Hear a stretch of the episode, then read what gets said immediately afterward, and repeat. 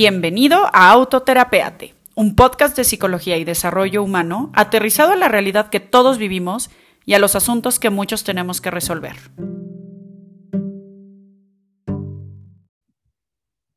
Amigos, bienvenidos a un episodio más de Autoterapeate Podcast. Yo soy Luga Ballesteros y el día de hoy Estoy con una personita que ha sido muy especial para mí porque ella fue mi terapeuta durante un tiempo y la verdad es que fue un abordaje bien interesante porque me ayudó mucho en esta conciencia acerca de las emociones.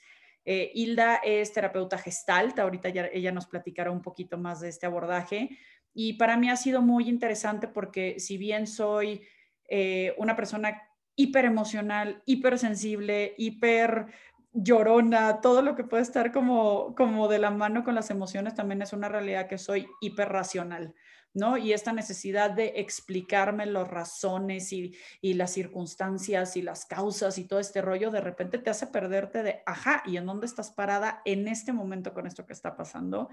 Hilda tenía bien acorralarme con el, ¿y cómo te sientes? ¿No?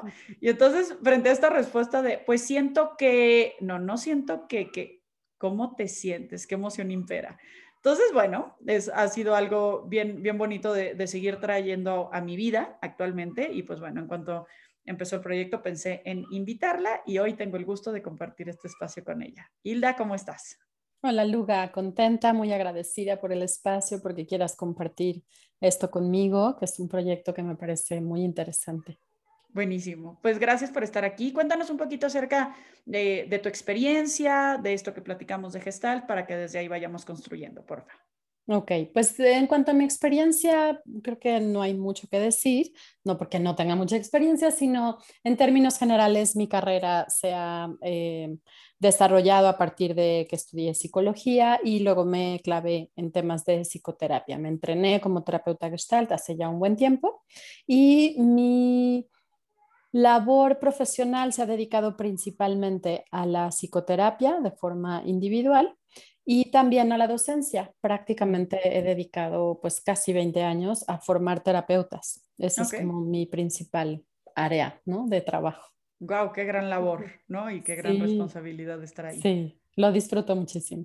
Increíble, padrísimo. Oye, y cuéntanos un poquito, porfa, eh, por dónde va este abordaje, ¿no? Eh, hemos tenido diferentes corrientes y diferentes estilos. Me gustaría, si le pudieras decir al público de una manera un poco general para entender, a ver si, si los psicoanalistas son los freudianos y los que se van al inconsciente y los que trabajan los sueños. ¿Qué, qué hace un terapeuta gestalt? Pues mira, si lo reducimos así, como dices tú, los freudianos van al inconsciente, yo diría que nosotros, los terapeutas gestalt, vamos a la experiencia presente. Con todas las implicaciones que eso tiene. Hace rato subrayabas lo importante de reconocer cómo te sientes. Sin embargo, sentir no es la única parte de una experiencia completa. Una experiencia completa es lo que pasa en nuestro cuerpo, lo que pasa en nuestras emociones, lo que pasa en nuestra cabeza y principalmente lo que pasa en la relación con otros. Entonces, pues la verdad es que suena muy simple la experiencia presente, pero es muchísimo más complejo de lo que podría parecer. Porque aparte la experiencia presente va a estar cargada de pasado y dotada de futuro, ¿no? Entonces ahí se vuelve un poco complejo realmente hablar, creo que ahí está la complejidad de realmente meterte en la experiencia presente, porque cuando no estoy hablando de lo que me dijeron o de lo que yo esperaba, sino hablemos del aquí y el ahora, es, es una cuestión que se dice fácil, pero creo que tiene su buen reto. Sin duda, y me gusta muchísimo que lo menciones, porque creo que esta es una buena oportunidad para quitar el estereotipo de esto de trabajar con el presente. Creo que muchas otras corrientes se han quedado con este estereotipo de trabajar con el presente superficial, porque solo es pues lo que te va pasando aquí. Pero de alguna forma así es, Luga, es justo reconocer cómo el pasado está haciéndose presente para enseñarme algo de cómo estoy significando el momento presente. Y hay una frase que es mi frase favorita de la Gestalt, uno de los principales fundadores de la terapia Gestalt, que de, es Paul Goodman, que dice aquí y ahora para lo que viene. Es como siempre este aquí y ahora con la conciencia de que está una experiencia a punto de construirse y que esta que está ahora está enlazándose o tejiéndose con la que viene. Sí, Y es que, bueno, creo que dedicar un episodio a hablar del tiempo podría ser una cuestión como de volarte la cabeza porque Oh, es sí, compleja, interesante, mezclada y, y al final es como que como que de repente pareciera que estamos muy en el futuro, pero estamos en el futuro, en el presente, y, y esto involucra mucho de nuestro pasado. Qué, interesante, se me hace increíble algo que pues tal vez eventualmente te podré invitar para otro episodio a hablar de este ciclo de Gestalt, ¿no? Como de toda esta parte de generar la conciencia, detectar las cosas, de ahí tomar acción, porque creo que algo que invita mucho esta, esta corriente, por lo menos en mi experiencia en terapia contigo, fue este toma acción, ¿no? O sea, toma acción desde lo que desde lo que descubres, porque quedarte en el terreno de las ideas, que de pronto puede ser un análisis muy profundo, pues tampoco está provocando cambios, valga la redundancia, en tu presente, ¿no? Claro, exactamente. Sí, y bueno, tampoco es así como toma acción y ya ve y haz cosas. Claro es no. más bien como toma conciencia de lo que de dónde estás, de lo que necesitas, de uh -huh. cuál es tu apuesta en términos de justo la experiencia que quieres construir.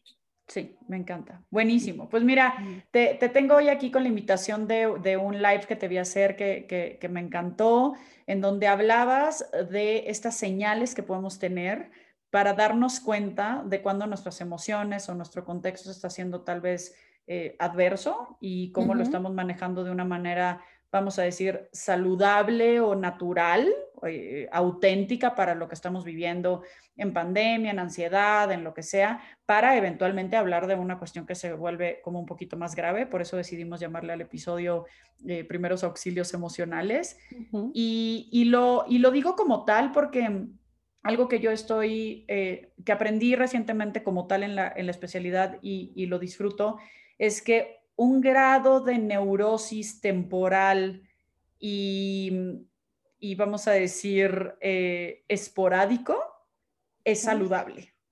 De hecho, sí. ¿No? Sí. Sonaría loco, ¿no? Pero en realidad loco. es eso, es como a ratos, incluso no creo que, no, no creo que solo es saludable, sino que además es un buen mensaje que podemos escuchar más claramente. Claro. Es esto que es neurosis, como tú lo llamas, sí. ¿qué me está diciendo de mi vida? ¿Qué me está diciendo de lo que necesito hacer, de los ajustes que hay que hacer? Uh -huh. Sí, sí. Sí, me fascina porque creo yo que de pronto nos estamos volviendo hipersensibles a los momentos incómodos. Y entonces pareciera que cuando vivo un momento incómodo, en el mejor de los casos corro a terapia, pero si no, corro al refri, o si no, uh -huh. corro al alcohol, o si no, le miento la madre a mi pareja, o si no, es como esta incapacidad de estar en incomodidad, que a eso voy con esta especie de neurosis saludable, en donde se vale que los días malos nos hagan replantearnos la vida y a partir de eso de tomar, como dices, conciencia y tomar acción, ¿no? Absolutamente de acuerdo. Platícanos un poquito, ¿qué, ¿qué, dirías acerca de los primeros auxilios emocionales? Tú cuéntanos, tú eres la experta en esto. Pues mira, Luga, quiero empezar principalmente subrayando que cualquier cosa que yo diga aquí es una generalidad como para intentar abarcar a buena parte de tu público, de tu Buenísimo. auditorio. Pero hay 20 mil diferencias individuales. Entonces, me gustaría que ese fuera nuestro punto de partida. Hablaré de generalidades, pero cada quien sabrá, ¿no? Qué cosas le, a- le- le atañen mucho más, qué cosas son mucho más profundas de, la que- de las que yo estoy diciendo, etcétera. Entonces, Sí. eso es como primero quiero avisar, ¿no? Eso, como Claro. hablemos de cosas generales y las particularidades, pues cada quien las puede ir descubriendo. Sí, creo que, creo que es un buen aviso porque de pronto estamos buscando recetas, ¿no? Como en este mundo consumista estamos buscando si A, entonces B y si B, entonces C. Y pues si la mente fuera así, tú y yo no tendríamos tanto trabajo, pero, pero no es así. Pero vale la pena de pronto poner indicadores que pueden resonar y que son comunes a, cierto, a cierta población y simplemente darnos cuenta y a partir de ahí profundizar. Por supuesto, si esto les detona cuestionamientos, inquietudes, etcétera, pues bueno, Hilda es una excelente terapeuta individual y pues vamos a dejar sus datos al final para que lo puedan trabajar ya más en privado. Pero bueno, te escuchamos. Gracias, Luga. Pues mira, creo que eh, de inicio me parece importante eh, reconocer que, eh, como decía, hay diferencias individuales y por lo tanto mi primera invitación es a explorar cuáles son esas señales de alerta. Cada quien lo sabe, pero voy a dar algunos ejemplos. Incluso me voy a usar yo como ejemplo. Mi señal de alerta es cuando estoy muy cansada y no me he dado cuenta que estoy cansada porque estoy en el, pues en el ajetreo del día a día. Una señal inequívoca para mí es que todos los sonidos cercanos a mí empiezan a ser tremendamente incómodos. y lo que en contexto normal para mí sería la dulce voz de mis hijos, de pronto se convierte como en un taladro en, en mis oídos. Okay. Y entonces, ese es así como para mí una llamada de atención. Entonces, invito a tu auditorio como a revisar a nivel personal cuáles son esas señales. Habrá quien, por ejemplo, reconozca que lo que necesita es dormir, ¿no? Porque le empieza a dar un sueño así, como que no puede mm, mantenerse despierto, mucho cansancio. Habrá quien, por ejemplo, empieza a estar como sin poder parar de hacer algo, ¿no? De pronto tengo muchos pacientes que me reportan cosas como estoy metido en redes sociales y yo me digo a mí mismo, ya basta, o sea, ya es hora de dormir y lo único que siguen haciendo es eh, como deslizando el dedo en la pantalla para seguir, seguir, seguir, seguir. Que, es un poco una actitud compulsiva, ¿no? Que es esta parte de ya dejas de tener una especie de control sobre de ti. Y que, y, que, entonces la, la, la, pregunta no es cómo dejar de hacer esto, sino qué me está llevando a este descontrol un poco, ¿no? Justamente, justamente. Eso también es como una señal. Ahora, en términos generales, en psicología, em, hablamos de que hay dos elementos importantísimos a tomar en cuenta. Uno son el hambre y otro, son, y otro es el sueño. Esos son señales inequívocas de que algo no anda bien. Por ejemplo, si yo suelo dormir pocas horas y llevo varios días durmiendo 12, 13 horas. Y no es porque estuve muy cansada la semana pasada y me estoy recuperando, no, no, es que en un contexto habitual de mi ritmo de trabajo normal, de pronto no hay forma en que yo me pueda levantar y empiezo a dormir demasiadas horas comparado a mi punto. Yo quiero dormir muchas horas. Ya sé, caray, yo también quisiera. yo quiero tener, yo quiero tener ese, ese happy problem, le dices. A mí me encantaría también, pero ¿cuándo te pasa? Cuando tienes chance de levantarte un poquito más tarde, yo desde que soy mamá, sí es así como abro el ojo muy temprano y digo, ay, pero si me podría dormir otro ratito y no, ya. Como Cosa que, que, ahorita que lo dices, cuando decías que hambre y sueño, yo veo mucho mi falta de sueño en hambre, ¿sabes? Mm, en antojos, por ejemplo, de azúcar, muy cañón. Y, y lo relaciono de una manera muy natural que me empezó a pasar con mayor conciencia desde la lactancia, que es un una búsqueda de energía inmediata. ¿Y qué es energía inmediata? Azúcar, claro, que es un rush que va, lo mismo que va para arriba, va para abajo. Yo personalmente no me he notado como con un sugar rush, por decirlo así, no lo, no lo he percibido, pero me siento en, esta, en este tema insaciable de el café con pan y al pan que le unto, y ya que le unté, entonces me voy, y ya sabes, y es como dulce, dulce, o paso y un puñito de, y un puñito de no sé qué, y ahora un café y ahora un agua y ahora, ¿no? Y estoy como, como buscando literalmente llenarme la boca, cosa que, me, que me pasa sobre todo cuando estoy menos ocupada. Claro. Que además eso es algo, voy a hacer un paréntesis, pero creo que es algo que se ha presentado mucho justo ahora en esta situación de confinamiento. Antes, pues no estaba tan disponible el refri. Claro. Y andaba yo a la mitad del tráfico, pues por mucho que se me antojaran este, un trozo de queso o lo que sea que tengo en la alacena, pues, pues no estaban accesibles. Entonces también eso se ha modificado mucho porque hay muchas situaciones en el hogar que están muy disponibles que antes no teníamos. Claro. Y entonces de pronto, claro, pues es como dices tú, ¿no? Un puñito de algo, agua, café, como, ¿no? Porque está a la mano, muy a la mano. Quién sabe si en condiciones más normales, ¿no? En términos de la rutina que solíamos tener antes del confinamiento, es probable que esto se dirigiera a otros aspectos. Claro, claro, claro. Entonces, estás hablando de que hambre y sueño son dos... Eh, eh, eh, ¿cómo decirlo? Avisos, indicadores, indicadores exacto, importantes en torno a esto. Okay. Justo. Te decía entonces que puede ser que estés durmiendo o que estés intentando dormir mucho más de lo que habitualmente dormías o algo muy común, mucho menos. que te vas a la cama, das vueltas y vueltas y vueltas y son las 3 de la mañana y no logras conciliar el sueño. Eso también puede ser ¿no? un indicador de que algo no anda bien. Por supuesto que una noche de insomnio no dice nada. Claro, o una noche de vueltas y vueltas, pero con tu marido puede ser muy agradable. Ah, no, bueno, pues eso es como, de hecho, eso es de los primeros auxilios emocionales, ¿no? pero, pero todos los días, ¿no? De estas vueltas donde no logras conciliar el sueño, donde estás como, ¿no? Imaginándote el peor panorama, porque además justo de noche, pues los monstruos son más grandes, ¿no? Claro. Y sabes que te metes en una escalada de, de no puedo dormir y mañana me tengo que levantar temprano y entonces estoy durmiendo menos, ¿no? O sea, a mí me pasa mucho con mis hijas que cuando se despiertan en la noche para lo que sea, de que desde llorar hasta quiero hacer pipí, hasta lo que sea, me puse una regla personal de no voltear a ver el reloj, porque si yo veo el reloj, digo, sumado a que la luz inhibe la melatonina y te cuesta más trabajo dormir y tal, es el, empiezo a hacer cuentas, a ver, faltan cuatro horas para despertarme, pero entonces si me duermo, pues entonces no, ya, ya, ya. vale todo.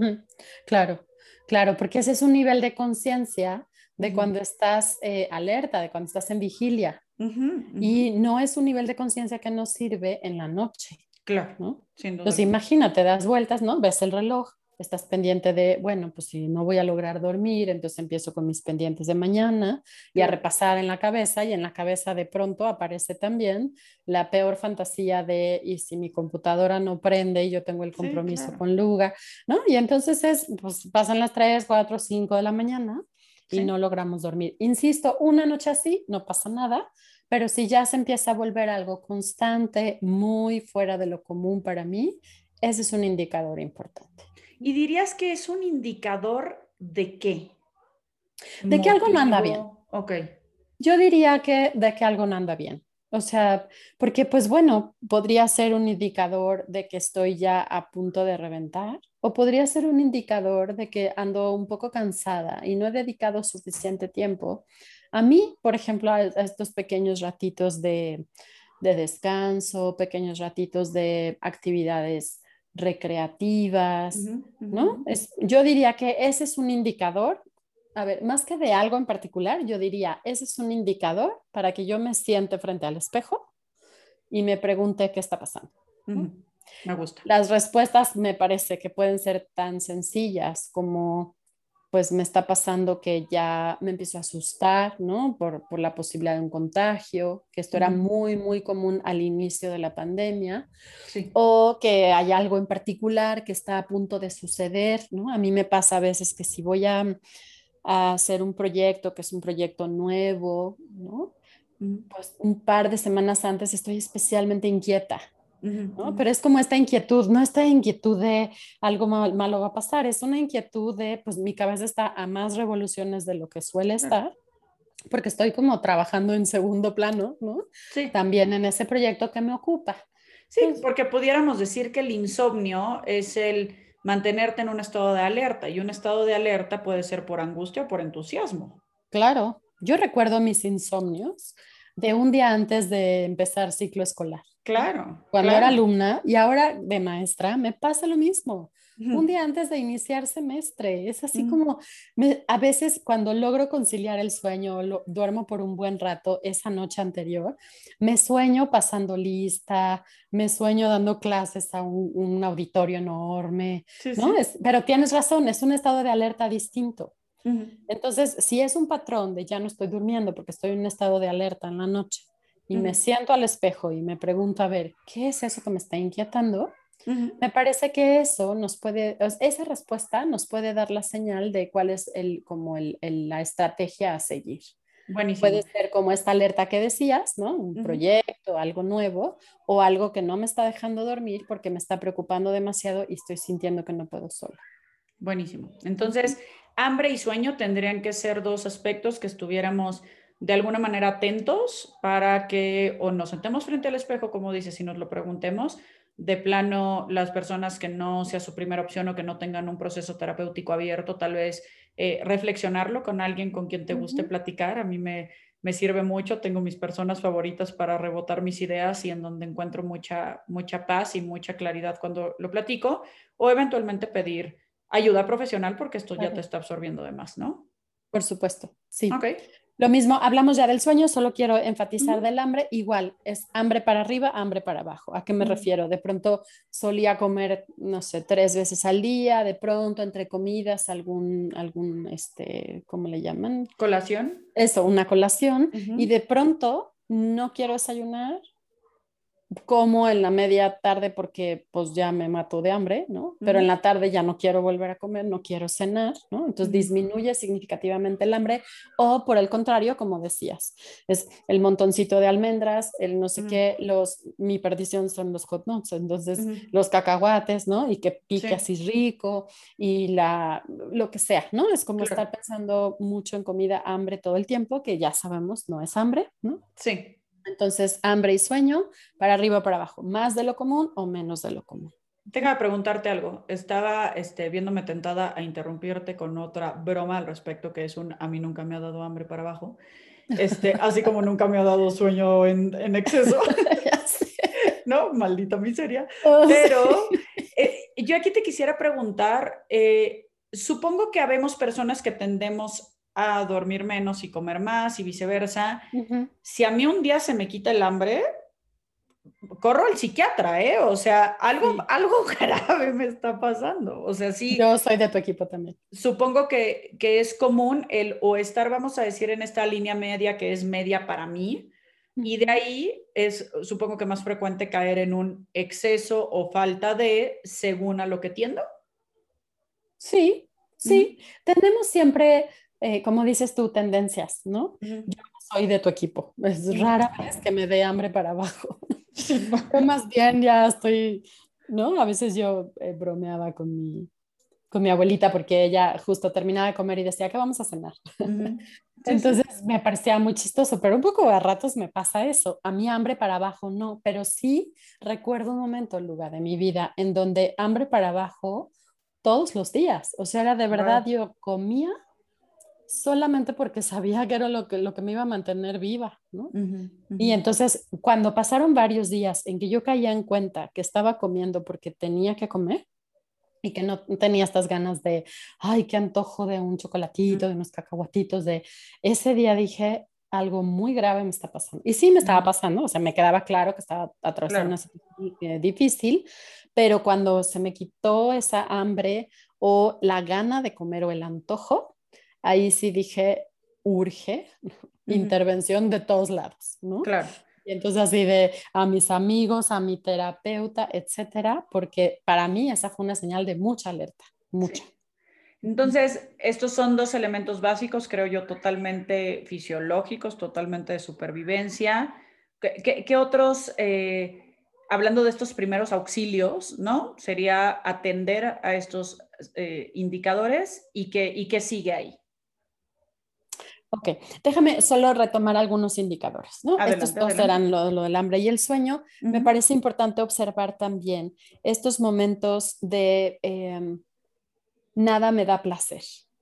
Mm. Eh, de pronto sentarme a ver una peli con mis hijos y palomitas, antes resultaba extremadamente placentero, rico, esperaba el fin de semana para ese momento y de pronto estoy sentada con mis hijos comiendo palomitas y digo, ¿qué hago aquí? Mm. O tal vez, no sé, el ejercicio, ¿no? Para quienes el ejercicio es una fuente importante de placer, que se cachan oyendo hacer ejercicio sin ninguna gana o de plano abandonándolo.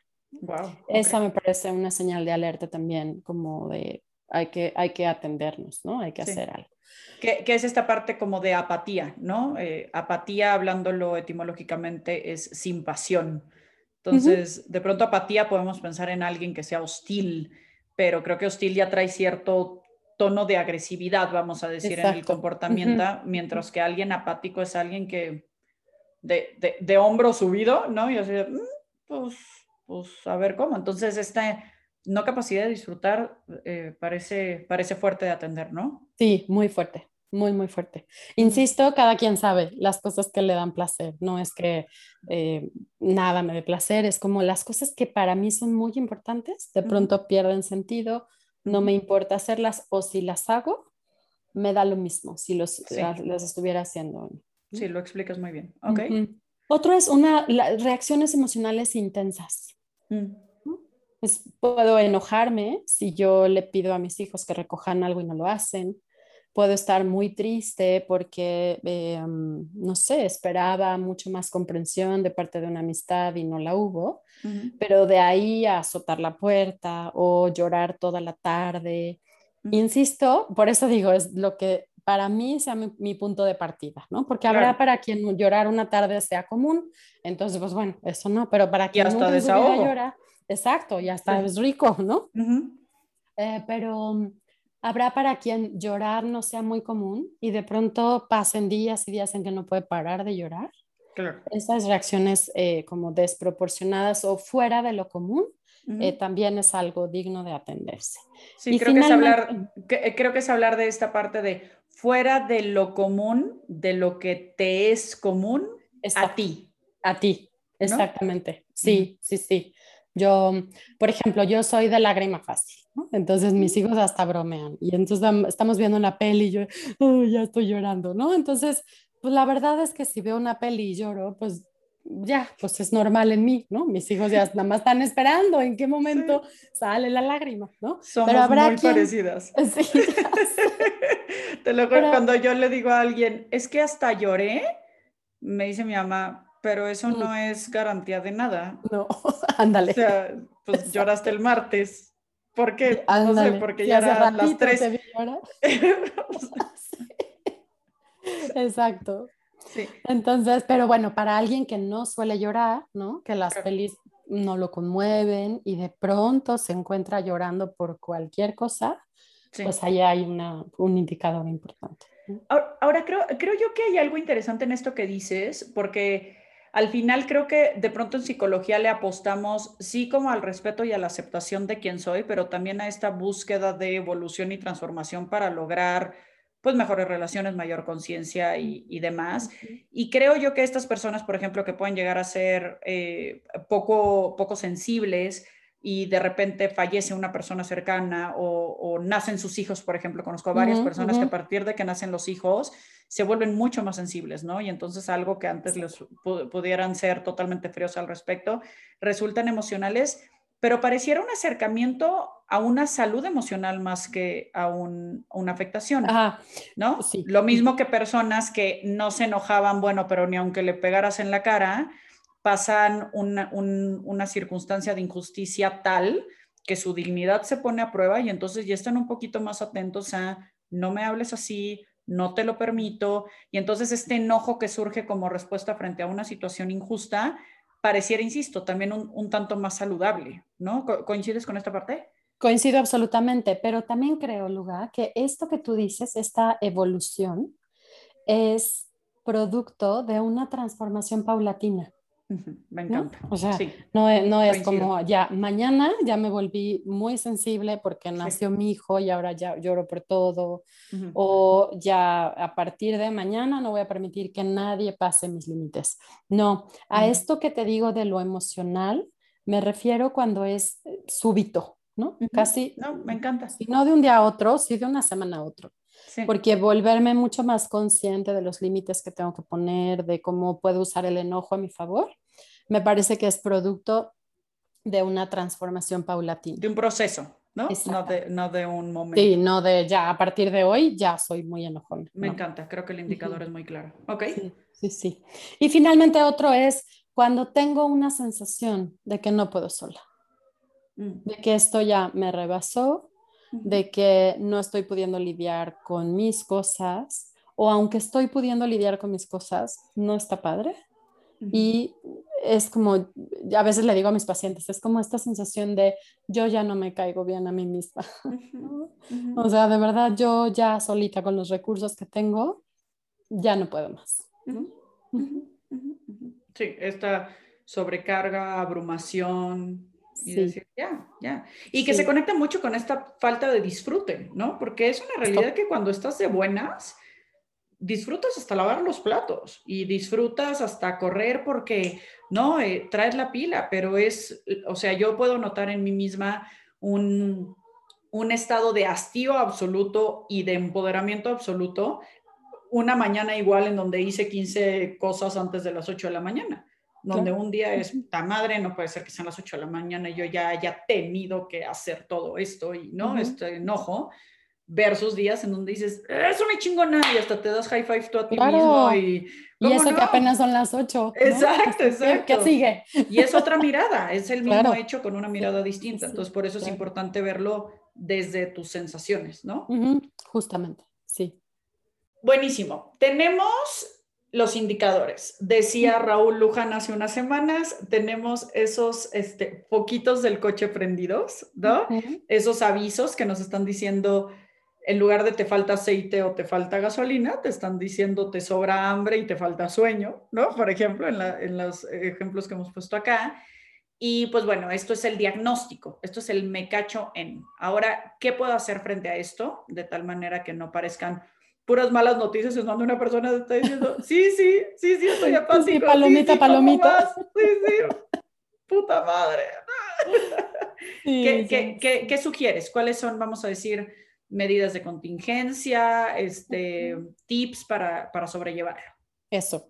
Hablemos de algunos tips. Insisto, hablo de tips generales. Creo que de aquí podemos cada quien distinguir cuáles son los más particulares. Primero, yo diría, es importantísimo, hay que parar, hacer una pausa. ¿no? Hace rato medio lo decía, pero lo quiero enfatizar. Detenerme y mirarme frente al espejo. ¿no? Em, sé, cancelar los pacientes de la tarde, em, pedir un día en el trabajo, no sé, lo que esté en la medida de nuestras posibilidades, porque la pausa nos ayuda a recapitular, la pausa nos ayuda a descansar, la pausa nos ayuda a identificar qué es eso que me está haciendo falta o qué me está sobrando. Sí, y, creo que es importante decir, Hilda, porque me ha pasado con personas eh, cercanas y, y personas a las que acompaño, que es una pausa en conciencia para echarte un clavado hacia adentro. No es una pausa como de película de le pongo pausa en lo que voy por palomitas y regreso. O sea, porque esa pausa de no fui hacia adentro termina por solamente hacerme una idea fantasiosa de que eso que traía ya no está, pero regreso y está igual o peor. Exactamente. Conozco personas cercanas que me han dicho, me urgía así una pausa y me fui, este, no sé, cuatro días a Acapulco con mis amigas, increíble, descansé de los niños, descansé del marido, descansé del trabajo, descansé de todo y venía yo de regreso en el coche con una depresión de regresar a mi vida que no te la explico. Y a eso voy con esta pausa de voltearte a ver, porque si es una pausa, eh, déjame decir, vacía, pues entonces vas a regresar a los mismos madrazos. Exactamente. no, no, cambiaste nada, no te diste cuenta que estaba en ti.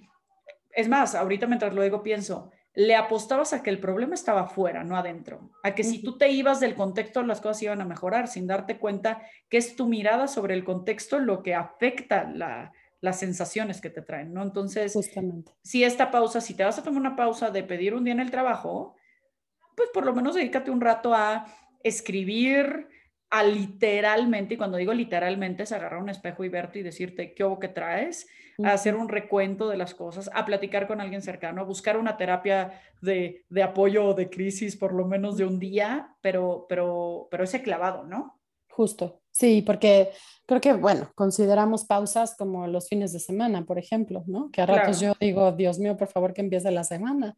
¿No? Porque el fin de semana es los 20 mil pendientes, más el temas pendientes de la casa, etcétera, etcétera. No, coincido contigo, es una pausa de respirar, ¿no? De tomar contacto de nuevo con, conmigo, con el mundo, de revisar, sobre todo de revisar dónde estoy parada y qué viene, qué ajustes tengo que hacer, para dónde voy. Sí, en, en logoterapia hablamos de la neurosis dominical. Mm, que es este momento de crisis de domingo en la tarde de puta madre, mañana tengo trabajo y es lo mismo y mi vida y la la y entonces desde el domingo ansío el próximo domingo sin darme cuenta que estoy en un domingo. Exacto. ¿No?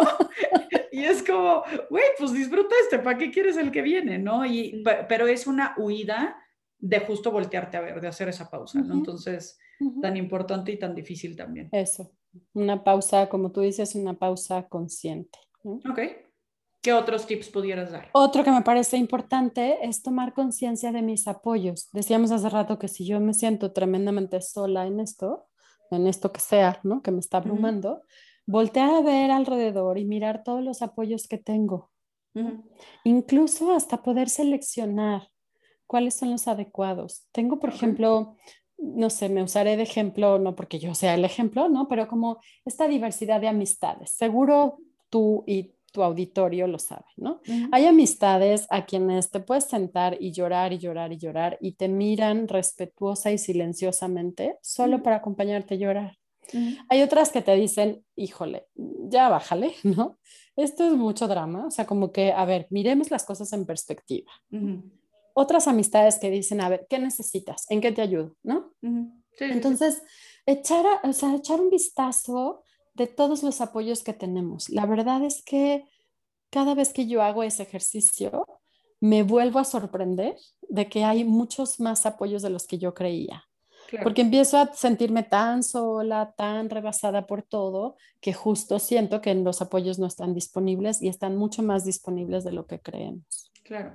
Y, aquí me, me, haces pensar en un par de cosas. Por un lado, en que comúnmente cuando nos, nos acercamos a esos apoyos o esos recursos externos que tenemos y le decimos me siento sola, me siento solo, de pronto resulta que el de enfrente dice, ay, qué bueno que yo también, ¿no? O sea, pero entre que qué pena molestar, que tú tienes tus cosas, que ta, ta, ta, pues no, no me había atrevido, entonces gracias por buscarme.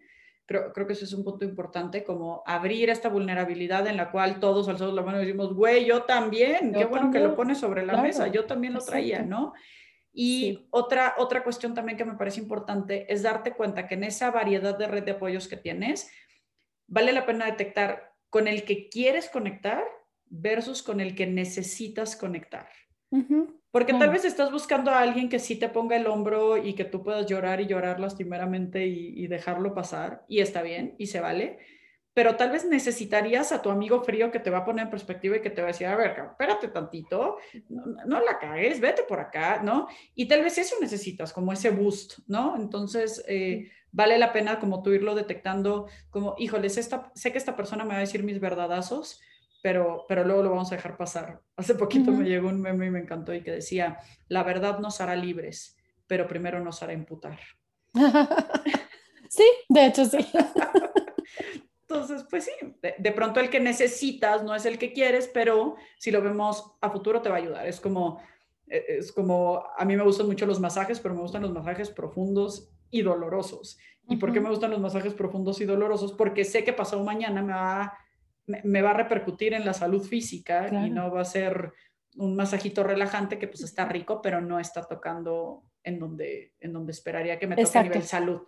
Exacto, porque como dices, no es tan profundo, ¿no? Es, pues, claro, salgo de mi masaje relajante y voy en el tráfico mentando madres, ¿no? Pues, gracias, ¿no? Ya se acabó el masaje. Exactamente, exactamente. Ok, ¿algún otro tip? Eh, sí, otro es tomar conciencia de los momentos en los que sobreviví. Wow. Eso es bien, bien, bien importante. Ok, ok. Crisis anteriores. Eh, crisis anteriores, momentos en los que yo pensé no lo voy a librar, mm, sola no voy a poder, porque todos, estoy segura, todos podemos hacer un recuento de al menos una, dos, tres situaciones en donde estábamos al límite, al límite de ya no puedo más, al límite de eh, voy a reventar, eh, no voy a poder. Y pues al pasar del tiempo de desarrollar ciertos recursos, pues sorpresa, ¿sí? Sí, qué bonito. Eso es muy qué bonito, qué bonito y qué empoderador y qué genuino y me encanta, me encantó. Es un recordatorio de que tenemos los recursos para enfrentar. Y que, ¿sabes qué? Y que cuando estamos en ese momento de oscuridad, pareciera que no hay luz, ¿no? Y entonces e, e, es como una manera eh, objetiva de decir, a ver, ahorita siento que no hay luz en mi relación con mi hijo, ¿no? Ok. Pero en ese momento yo sentía que no había luz en mi relación con mi mamá y la hubo. Y en ese momento yo sentía que no había luz en mi carrera profesional y hoy la hay. Entonces, pues hay luz dependiendo de qué lado del, túnel estés parado. Exacto, sí. Pero yo le sumaría también, lugar, no solo es porque hay momentos de oscuridad y momentos de luz, es porque pasar de la oscuridad a la luz implicó que yo desarrollara ciertos recursos. Mm. Y es retomar eso, no solo retomar el hecho, porque creo que la vida transcurre así, momentos de luz, momentos de oscuridad, pero cuando recordamos así, pues creo que podríamos sentarnos a esperar que la vida sigue pasando, ya vendrá la luz, ¿no? o adjudicárselo a las circunstancias. Sí, como por suerte alguien me vino a salvar, por suerte mi mamá estaba ahí disponible. No, me refiero a estos momentos de pasar de la luz a la, de la oscuridad a la luz, justo porque yo hice algo. Claro.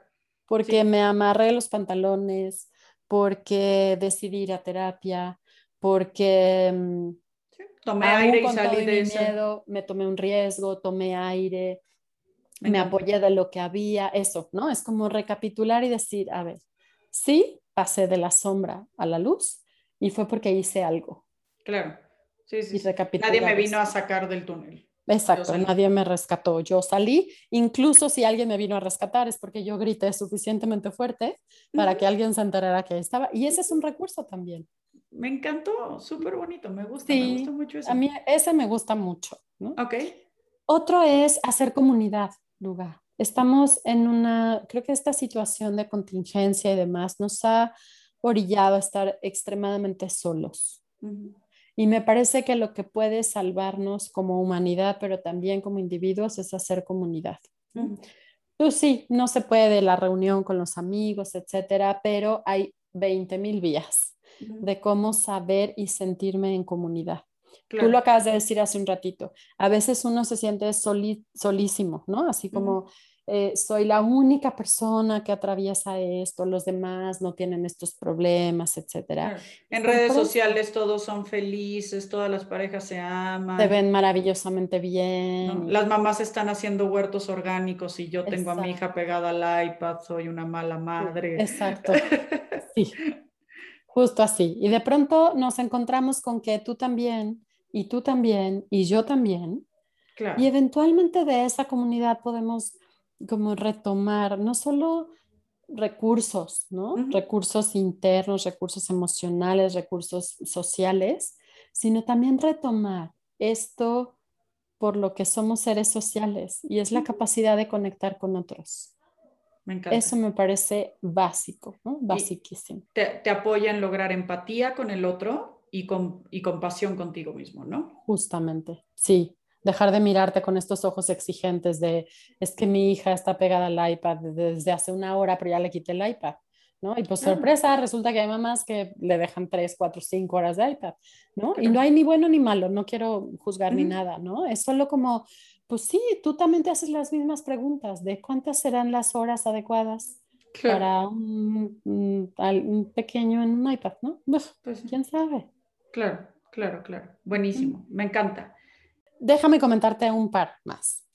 Me parece, por un lado, que es muy importante fomentar los buenos hábitos. Esto nos lo dicen en todos lados, pero justo es lo que abandonamos cuando estamos sintiéndonos muy mal. Y entonces para mí sería fácil, por ejemplo, no bañarme. Si yo acostumbro a bañarme todos los días, pues hoy no bañarme y mañana pues pues también, ¿no? Total es sábado y el otro pues es domingo y el lunes pues es home office y así, ¿no? Es, estar como especialmente cuidadosos de los buenos hábitos parece algo muy simple o muy insignificante más bien, y no lo es. Cuando tengo, cuando retomo mis buenos hábitos y me, me, me afianzo con ellos, ¿no? Y mi cama está tendida y me lavo los dientes y me baño y me aseguro de desayunar bien, comer bien, cenar bien, hidratarme, etcétera. Esa es una forma de recuperar esta sensación de bienestar y sobre todo esta experiencia de estoy haciendo algo por cuidarme estoy haciendo algo por estar bien. Sí, tengo, tengo el, el, gran honor, algún día haré algo al, respecto de esto, una amiga de mi abuelita que, que, que, aún tenemos el honor de conservarla con vida, que es una mujer excepcional, Alicia. Y algún día yo hice un, un escrito acerca de, de, su vida, porque de verdad me parece un ejemplo de resiliencia brutal. Ella de tener, me parece que 97 años y es increíble hablar con ella. Y algún día le dije que cómo le hacía para, para todo y me dijo, pues mira, todos los días me levanto, me baño, me peino, me pinto, me pongo mis aretes, me visto bonita para sentarme a ver la tele en mi casa. Ok. y me dice, y me dice, porque pues así de viejita, porque es muy, muy este, bromista y simpática, ¿no? Así de viejita, así de todo. Oye, pues mínimo que se vea uno decente y si no le echo yo ganas, entonces ¿quién? Y, pero es este tener sobre la, ¿no? En la mano tu certeza de que eres un ser digno, respetable, eh, amable, en el sentido de, de que alguien lo puede amar, ¿no? Sí, sí, sí. Sí, sí, buenísimo. ¿Y cuál sería el último? El último, el último es, lo, lo, quiero unir en términos de el agradecimiento unido a la espiritualidad, no la religión, la espiritualidad. Me parece que van juntos en este asunto de poder reconocer que tenemos cosas buenas, que tenemos relaciones buenas, que tenemos, no sé, que somos afortunados, ¿no? Por lo que sea, cada quien recurra a todos esos aspectos por los que puede sentirse agradecido y que el agradecimiento nos conecta pues con la divinidad, universo o como cada quien le quiera llamar, en esta conciencia de que pues no somos más que hormiguitas en medio del universo y la realidad es que estamos conectados todos. Claro y eventualmente agradecidos con la vida, con lo que hay bueno que tenemos cerca, con los apoyos, con mi propia fuerza. Me parece que ese es un recurso importantísimo también, que no se nos olvide agradecer lo que tenemos. Me encanta, Hilda. Creo que independientemente de que nos estemos detectando con eh, necesidad de primeros auxilios emocionales o no, vale la pena, vale la pena perdón, hacer también eh, medidas preventivas para no llegar a ello, ¿no? Entonces creo que si tomamos en cuenta tus tips como un modo de vida independientemente de que lo requiramos, pues bueno, será todavía aún más manejable esos momentos donde sí o sí nos vengan momentos de crisis porque vendrán, ¿no? Pero te, encuentran, este, pues con la mirada bien abierta y con, y con las manos listas para entrarle y no te agarran este, de espaldas y desprevenido. Justo. Hilda, gracias por tu tiempo. Fue de verdad muy agradable escucharte. Este, recordé tu, bonita voz explicando cosas y ayudando a reflexionar. Eh, para todos los que están aquí, vamos a dejarlos con el contacto de Hilda por si quieren eh, iniciar algún proceso terapéutico o buscar alguno de sus em, talleres, clases, etcétera, en que, que ella está. Gracias por estar en Autoterapeate. Gracias, Luga. Un placer. De nuevo, muchas gracias por compartir este espacio conmigo. Nos vemos en 15 días, chicos, y que tengan un maravilloso día.